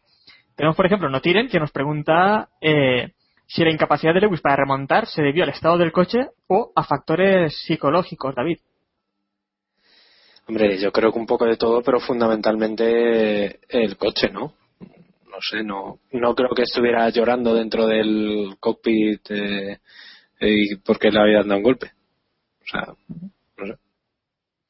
Bueno, y veo aquí que va a tocar hacer una sección simplemente para, para Chilton porque eh, Francisco Narro, Marcote y Artur Cortés nos preguntan que si Papá Chilton pagado, pagando pufos, Carmen Jordá y Alonso parado en parrilla porque el F-14T necesitaba las pinzas, Steve Fartender Chilton, David. Eh, sí a todo excepto en lo de plátano. Car- Carmen Jordá no. O sea, Chilton es más rápido que Chilton y que Carmen Jordá. Es lo único que... que- o sea, ese es el límite. Un versus Jordá, ¿eh? Es como Alien versus Predator. Co- co- correcto. Eh, nos pregunta también Artur Cortés eh, que si hay órdenes de equipo en Mercedes y establecen una jerarquía, ¿quién tendría prioridad? Si Rosberg por ser el líder del campeonato o Hamilton por, eh, por castigo a, a Rosberg, Iván. Yo creo que lo hemos hablado antes y estamos todos de acuerdo en que la lógica dice que el líder del campeonato. Yo, yo, creo, yo creo que debería ser Hamilton, pero bueno. Sí, pues, Así por, porque sí, ¿no? no por... Porque, porque creo que porque creo que si, si- a ver es, no también. Eh, la, la explicación es muy sencilla. Creo que si, si, si- si se la juegan por un piloto eh, a Rosberg tienen complicado convencerlo de que deje ganar a Hamilton pero creo que a Hamilton no lo van a convencer de que deje ganar a Rosberg ni pinchándole las ruedas. Entonces me voy a lo, a lo fácil. Nos pregunta también eh, Juan Muñoz que si pensamos, bueno, eso que lo que también estamos comentando, que si Mercedes vetará las batallas en pista y solo veremos luchas en la distancia, en pit, en pit stops y tal. Ya también creo que lo hemos comentado un poco, pero Diego, ¿qué? ¿Estás de acuerdo en esto? ¿Veremos lucha o no? en pista yo supongo que no y si la vemos será eh, en contra de los deseos de la gente de Mercedes Y también nos dice Íñigo Fernández, eh, Bonnie Forever, que si le está aflorando a Rosberg un lado oscuro y si le devolverá a Hamilton la rajada de ruedas de, del otro día, David. Hombre, que Hamilton se va a vengar, eso creo que no, no, está, no está en discusión porque la respuesta es sí siempre. O sea, Hamilton de esta se la devuelve, ya se encargará de hacerlo por un lado o por otro, ¿no? Eh, y luego lo del lado oscuro de Rosberg, pues hombre, creo que ya había gente hace, yo creo que fue antes de Hungría, en Mónaco, y ya se vio un poquito que Rosberg no es una no es una madre, como, como se suele decir, ¿no? Que ya tenía un- su, su cierto carácter, pero es verdad que yo después de la de este fin de semana no me la esperaba. O sea que Mm. quizás sí tiene un lado oscuro más, más oscuro del que pensábamos. Y también por último nos pregunta una conocida por aquí, Esther Fernández, que eh, bueno, si hemos visto esto de, de mojarse, ¿no? Tirarse un cubo de, de agua con hielo por la esclerosis eh, lateral, por el ELA, ¿no? Que por, por el ELA no, sino por los pacientes de, de ELA o por la investigación en contra del ELA. Eh, ¿Y a quién nominaríamos nosotros para que se mojara? Mm, Iván. Iván no quiere contestar, está echándose un cubo por encima. Iván, el micrófono tiene problemas, ¿no? Cuando le tiras un cubo. Sí. Yo eh, me- se me había ocurrido Bernie Eccleston, pero me parece que A lo mejor no lo cargamos, ¿no? puede jugar demasiado con la vida. creo, creo me suena me suena que alguien lo nominó sí, a mí, me, a mí me suena que también. de hecho creo que fue Briatore Briatore ha hecho la no, pues, creo que sí creo que sí ¿Pero en manga o...? su mujer Es lo que iba a preguntar. ¿La mujer, ha hecho, la mujer de Briatore ha hecho lo del cubo con una camiseta blanca? Esperemos que sí, ¿no? Bueno. Tengo Que, decir que me parece muy cutre eh, los que lo hacen con el mono puesto, es lo único que, que tengo que decir. Y hay varios. Y con gorra incluso, ¿no? Como vimos a, a Alonso, lo vimos hasta con gorra. Que... Y el agua que Pero claro, es que la gorra de Alonso es como un paraguas, o más grande. que eso no vale, es trampa. O sea, Yo a mí el que más me ha gustado es el de, tampoco he visto mm, tres o cuatro, es el de Rosberg que acaba de colgar hace un rato Mm. y que se ve que hay cantidad de hielo y frío y Sí. demás. O sea, se ve que es sufrimiento, que Hamilton yo creo que lo ha disfrutado. yo me quedo con el de la señora de Christian Horner. Amigo, es que ya si empezamos por ahí... Claro, es que esto es así.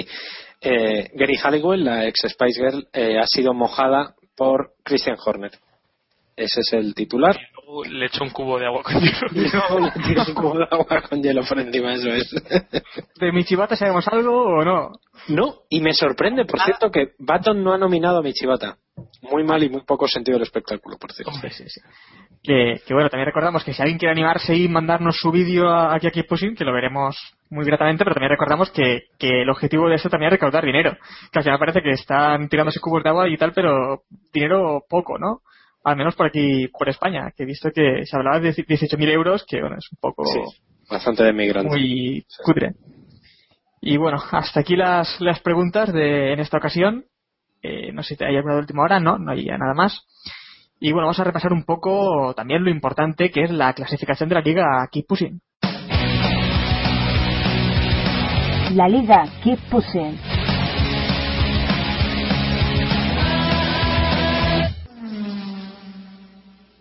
Bueno, vamos a repasar eh, lo que ha dado de sí la clasificación de la Liga Keep Pushing, esa área que tenemos en el podio del motor de Castel Deporte, con nuestra liga particular, en la que somos ya, veo, eh, 192 participantes y, quien no esté, pues ya sabe que puede aún unirse y, y darnos caza, que tampoco le costará mucho. Eh, muy disputado de momento este campeonato, que quien más puntos ha conseguido en, en esta carrera veo que ha sido eh, Ismael Urbano con 60 puntos, que son unos cuantos. Y en la clasificación general, pues sigue líder eh, Fernando Alonso, seguido de Lucas T. Walsh, y tercera va Lauriki 78, sin cambios de momento. En la liga particular de los integrantes del podcast, pues veo que gana por aquí, eh, ganó, eh, ganó Diego la carrera con 45 puntos, Diego. ¿What? ¿Cómo? Ni hiciste cambios. Sí, sí, sí, sí, sí. No, no, no, que hice, hice cambios, ¿eh? de verdad, de verdad que, hostias, que acerté a Ricardo y acer- acerté a la posición de Alonso. Me la jugué, me la jugué, no puse que, no puse que Alonso iba a ser quinto y me salió bien. Yo, puse a Alonso. Fui a, fui a, arri- fui a arriesgar y, y acerté. Te Y pusimos bueno. tercero, o sea que con eso. Mm, no Es que, es que cuando, te, cuando te pones en plan parabólico, tío, Iván, así no se puede. Madre mía, la apuesta de Iván. Madre mía, la acabo de abrir. Madre mía. Bueno, Dinos, dinos cosas. No, no, no, no, no lo, voy- no lo pienso decir. La pole, la madre que te parió. No digo más. No, no digo nada. Ya está, ya está. Pero no nos dejes así y No, no, no, no, no, no. ¿Quién, quién pusiste la pole? Que no, que no, que no, que no, que no. A masa o a botas, ¿no? A botas, a botas, pusiste a botas. Y lo, y lo peor es que tengo los mismos puntos que tú, David. Me gusta, me, Ya, me eso es lo las- grande del asunto. las, las posiciones, las posiciones ganadas. Para mí las posiciones ganadas es el, es la apuesta. que bueno, no cambia nada porque Jacobo, que no está aquí, sigue líder. eh, aunque ya le sigo muy de cerca, le sigo ya a 6 puntos, ya estamos ahí. Y en mitad de la tabla tenemos a Iván, perseguido por, por Diego, y cierra la tabla David. Eh, he superado los ca- 400 puntos. Cuidado ahí, eh. Yo estoy. Que David se está riendo de Iván, pero empató con el puntos en esta carrera. Bueno, pero porque lo mío es normal. O sea, yo. mm, O sea, que hacerlo mal es lo normal, lo habitual. Yo soy Chilton, el Chilton de la Liga Keep Pushing de, de Castrol Deporte. O sea que. Pues a lo mejor tienes que pagar tu asiento, ¿eh? Pues como tengo que pagar, mal vamos. Sí, sí. Y bueno, vamos a terminar ya el programa con algo de actualidad. Actualidad.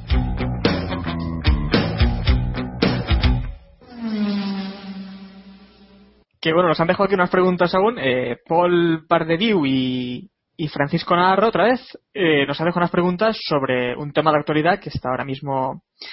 Eh, de actualidad, ¿no? que nos dice eh, Paul Pardediu. ¿Cuántos pilotos pueden competir en un equipo durante una temporada? Lo dice por, por Mary o Sainz eh, JR, eh, Lotterer y otras movidas mentales. También Francisco Navarro, Joder, sí. ¿La llama JR? gusta. llamado JR, me gusta. Está bien. Segundo apellido. Junior, sí, sí, Junior.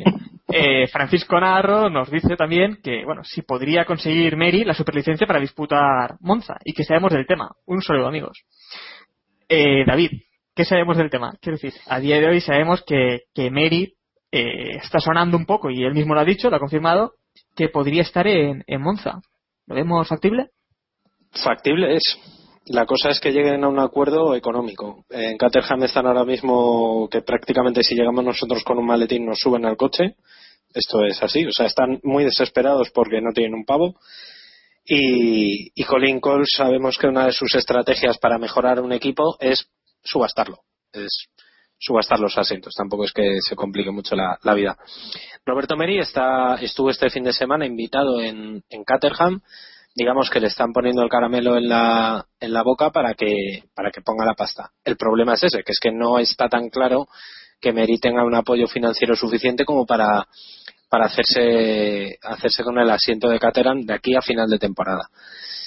la cosa está muy en el aire. La superlicencia, en principio, podría tenerla. No está tan claro que, que, la, que la pueda tener, pero bueno, mm, digamos que la superlicencia, la FIA, los criterios para la superlicencia siempre se suele abrir la mano en caso de que, de que Caterham lo pida, en caso de que Bernie interceda, como parece que así sería. De este nivel, pues, más aún. Eso es, o sea, en principio debería haber ganado en los últimos dos años, o, o la norma dice que el- en los últimos dos años tiene que haber ganado un campeonato de primer nivel, un campeonato FIA de primer nivel, y Mary no lo ha conseguido. No obstante, eh, está compitiendo en, la- las World Series, está segundo, está ganando carreras, en fin, el año pasado compitió en el DTM, o sea, tiene experiencia más que probada para, para subirse a un Fórmula 1, o sea que en principio no debería haber mucho problema por, por la superlicencia de Mary, pero insisto, está todo muy en el aire, ¿eh? no, no hay nada, no hay nada claro y incluso se puede dar el caso de que suba, suba Kobayashi en el, en el coche a Monza, o sea que Que bueno, eh, el otro lo descartamos eh, para la próxima carrera. Iván. Sí, en teoría sí. De hecho, él yo creo que prácticamente se, se descartó.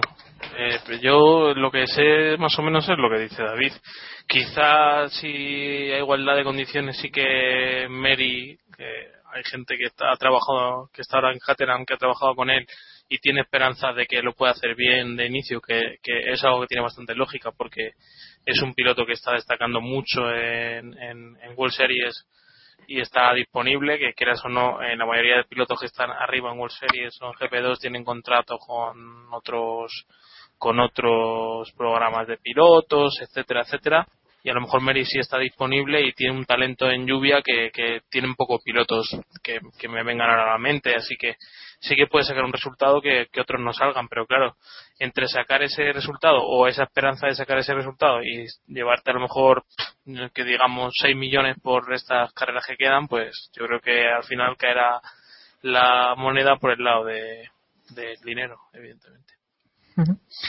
Y bueno, también como nos preguntaba eh, Paul Bardeview, eh, hay un límite de, de cuatro pilotos, a no ser que, bueno, que haya algún problema, pues no sé, eh, de cosa mayor, ¿no? Y, y tenga que subir a un quinto, pero en principio sería así, Diego. Eh, estuvo ya el otro día Meri invitado por, por Caterham. ¿Tú lo ves posible que ya esté en Monza? Sí, solo tiene que traer un maletín más grande que el resto. No, no me parece tan, tan- tan simple como eso. Es lo que comentaba, eh, lo que comentabais antes. Ahora, si ahora llegamos cualquiera de nosotros a Caterham con un maletín lo suficientemente grande y nos las arreglamos para conseguir una superlicencia, corremos en monta sin ningún tipo de problema. Y nos ponen champán y pinchos en el box, si, si, si queremos. Todo depende del tamaño del maletín que traigamos. Muchos de HRT. y revisión dental gratis. Ojo, ojo, que es un detalle que Lisa necesita un aparato y es algo importante. necesita un aparato. Seguro dental. Lisa necesita un aparato. Seguro dental. Correcto. Eh, no, sinceramente, creo que en estos momentos es eso. Caterham, Caterham quiere pasta, quien pague más pasta se, se sube a, se sube a la monoplaza. Y si llegan dos con dos maletines, bajamos a Ericsson también si, si es necesario. A Ericsson, Ericsson pone mucho. Bajar a Ericsson creo que es lo, más complicado que, que puede, que puede pasar. De todas formas, no olvidemos también la, la carta que pueden jugar en Red Bull para subir a, Carlos Sainz. Lo que hicieron con Verstappen, que fue una cosa un poco, un poco extraña, y la verdad es que dejaron a, Sainz un poco con el culo al aire, entre comillas, eh, implica que muy posiblemente le, le estén buscando un acomodo en otro, en otro equipo de Fórmula 1. Eh, puede haber una, mm, no sé, un efecto dominó que acabe eh, con, con Sainz el año que viene en Toro Rosso, pero de momento para esta temporada eh, la opción más factible y más fácil es, es subirle a Caterham. La historia es que Red Bull pone pasta hasta cierto punto, o sea, no, no es un patrocinador, mm, o sea, no va a gastarse, no sé lo que pedirá por un asiento, pero eh, Caterham, pero no van a poner todo el dinero que haga falta para que Sainz se suba a ese Caterham cuando está compitiendo en las World Series y las va a ganar si, si Mary no lo evita. Y bueno, vamos con más rumores porque ahora mismo lo que saben son estos rumores sobre, sobre la parrilla de incluso de otros años. Y uno de los rumores también que ha sonado y que también ha fomentado un poco eh, Giancarlo Minardi ha sido pues que Vettel se podría ir a McLaren con esto subiría Kvyat a Toro Rosso y por lo tanto, pues Sainz subiría. Eh, no, perdona, he dicho sube a Kvyat, eh, subiría a Red Bull de Toro Rosso y entonces Sainz ocuparía su, su lugar. Diego, eh, ¿crees que puede Vettel irse, irse a McLaren conforme está? Eh, sí, por poder podría. No sé si se la jugaría eh, y no sé si, si tendría tanta predisposición como a lo mejor tendría si la llamada viniese de un poco más al sur de Europa. Eh, yo no lo descartaría. No descartaría que Vettel acabase dejando Red Bull. Aún así, me parece un poco precipitado en, en que, lo hiciesen esta temporada después del después del rendimiento que, que está haciendo. No lo sé, yo no lo descartaría. Quizás eso. Me, me la jugaría más por una por la carambola por la carambola doble, a doble banda y que fuese Fernando el que subiese a McLaren y Vettel aprovechase el hueco en el, en el equipo que en el fondo quiere, al que quiere ir, o parece que quiere ir, pero vamos. No descartaría el, el movimiento. David, ¿tenemos un Vettel Alonso en McLaren eh, el próximo año? No, no fastidies. No sé, a ver, la, la historia esta de, de Vettel a McLaren viene, el rumor viene de Inglaterra, o sea que hay que tenerlo, eh, bueno, cogerlo con, muy con pinzas porque sabemos que los compañeros ingleses son muy, muy dados a hacerle el trabajo sucio a, a sus equipos para mover un poquito la rumorología y no y remover un poquito el, la olla de, de los pilotos, ¿no? Eh, todos sabemos que Honda está buscando un campeón líder del, del nuevo proyecto McLaren Honda. Baton, evidentemente, no da el nivel, mm, por mucho que nos caiga bien, y Michibata, etcétera, etcétera. Baton no da el nivel, con Magnussen no pueden contar con él de primer piloto por razones obvias. Así que solamente nos quedan tres pilotos de primerísimo nivel con los cuales podría contar eh, McLaren el año que viene. Hamilton, Vettel y Alonso. Hamilton está descartado, por tanto quedan Vettel y Alonso. Entre ellos está la cosa. Si son capaces de convencer a Vettel de salir de casa y, y aprovechar este momento de, de dudas que está atravesando Vettel en, en Red Bull, pues quizás se lo lleven. Lo más fácil, entre comillas, es llevarse a Alonso, pero eh, la puerta de Alonso se acaba de cerrar porque Matiachi eh, confirmó en, en, en la- el previo de Sky Sports que iban a mantener a, Alonso y a Ricardo, eh, perdón, a Alonso y a Raikkonen para el año que viene. Por tanto, eh, es muy complicado. Que, Eh, Eso, eso molaría también, ¿eh? Que metieran a Ricardo ahora en Ferrari. Sí hay que meter a Ricardo, a Ricardo le metemos donde haga falta, pero, pero vamos que. Eso dijo ella. Correcto. Pero, pero vamos, no, yo, yo no veo imposible del todo que Vettel acabe, acabe en McLaren. Sería muy sorprendente porque no, evidentemente es un movimiento que nadie nos esperábamos, pero, pero bueno, tiene su, su cierto pozo de lógica. No, no sería desde el punto de vista de Honda, sobre todo. O sea que Y- veremos. Y van una vuelta de Hamilton a McLaren, ¿lo ves? Yo creo que no. Yo creo que muy quemado debería estar para hacer un Alonso, ¿no? Como hizo Alonso de volver al equipo en el que había en el que había conseguido los éxitos. Yo sí que veo a lo mejor eh, que si Vettel va a McLaren y queda un hueco en Red Bull, yo siempre he visto muy a Hamilton, muy perfil Red Bull. Pero bueno, es que yo no creo que la que la sangre llegue al río en, en Mercedes, aunque mucho decir eso después de este fin de semana, pero no, no creo que, que Hamilton acabe saliendo, vamos. Y al final, sí, yo creo que a lo mejor pueden favorecer a Rosberg o que Rosberg se convierta en campeón del mundo, pero si uno de los dos tiene que salir, yo creo que acabarán echando, bueno, echando, dándole salida a Rosberg más que más que a Hamilton, aunque yo creo que todavía es pronto para decir todo esto y parece mentira, porque ya queda poco para, para que venga el otoño y ahí es cuando ya se saben todo, prácticamente todos los todos los cambios de piloto de los equipos importantes. Pero habrá que volver a escuchar los primeros capítulos en los que decíamos que esto era cosa de Hamilton y iba a ser un paseo. Sí, no sé. Sí, sí. Estará, estará divertido.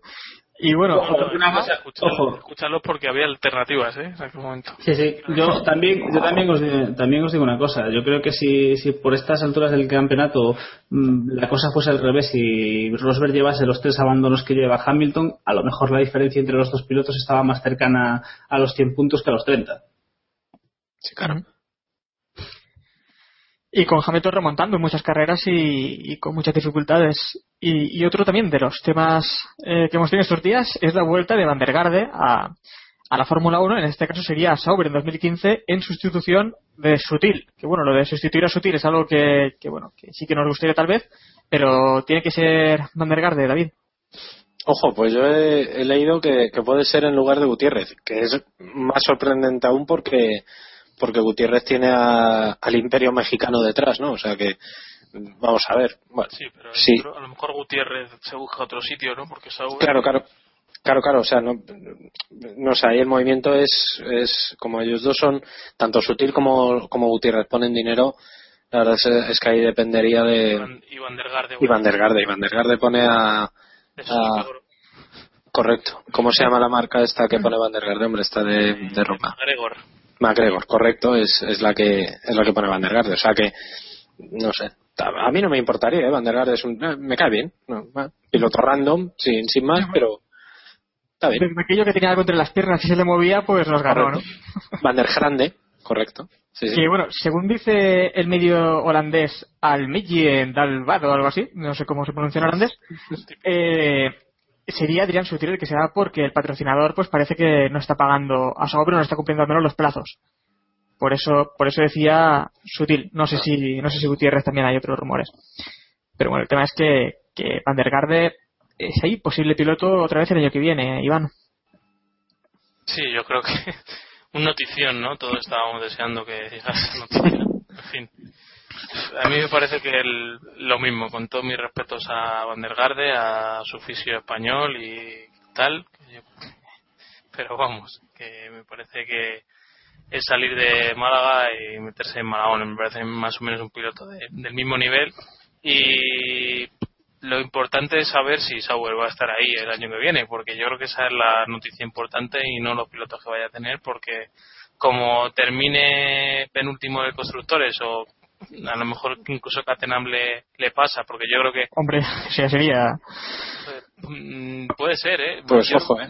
Es más fácil que Catenam le pase a que ellos adelanten a, a Marussia, que tiene un noveno puesto. Así que veremos a ver. Cómo ojo ahí, si Caterham, si Caterham le llega un maletín acompañado de un piloto con un rendimiento aceptable y teniendo en cuenta lo, la alineación de Sauber, se pueden llevar un susto es que tú en una, en una carrera loca, vamos, yo pongo más dinero en, en, en Mary o en el que venga o Carlos en Junior o que llegue que en, que en Gutiérrez. Sí, bueno, que nombre está claro. Ahí nos has ganado.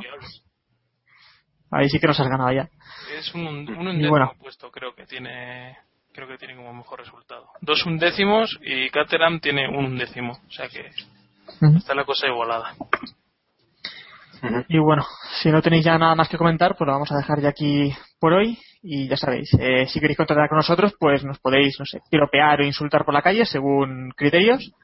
Además, también podéis contactar con nosotros pues en nuestro blog en keeppushing.wordpress.com. Nos podéis mandar un email a keeppushingf1.gmail.com y estamos en las redes sociales, en Facebook, en Google Plus poco y en Twitter más. Eh, en estas dos últimas, pues somos KP Podcast. Mal, mal, mal. Verdadera mal. Por no decir borchenoso. Así que nada más. Eh, gracias Iván, David y Diego.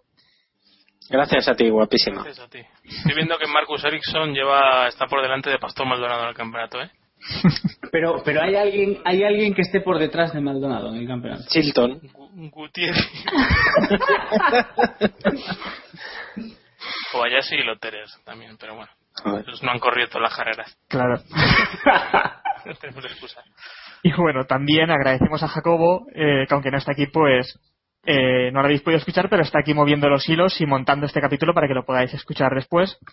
Y bueno, gracias también a todos nuestros oyentes por escucharnos y colaborar una semana más eh, con nosotros en Twitter, en las encuestas, en la Liga Castrol, participando. Y bueno, nos despedimos con el habitual Jazz Drive de Alistair Griffin y esperamos que se os haga leve la salida del verano y volveremos pues en una semana con el previo de Italia y seguramente ya por fin con la plantilla o, o la parrilla al completo. Eh, y hasta entonces pues ya sabéis, keep pushing al máximo y tal.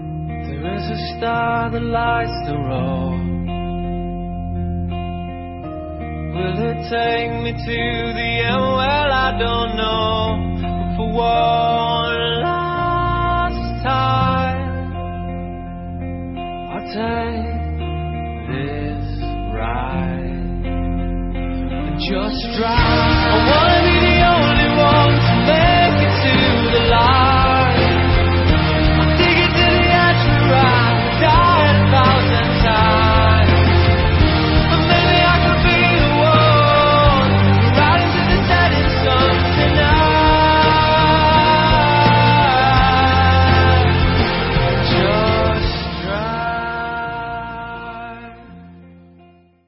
Estamos en directo, en el aire.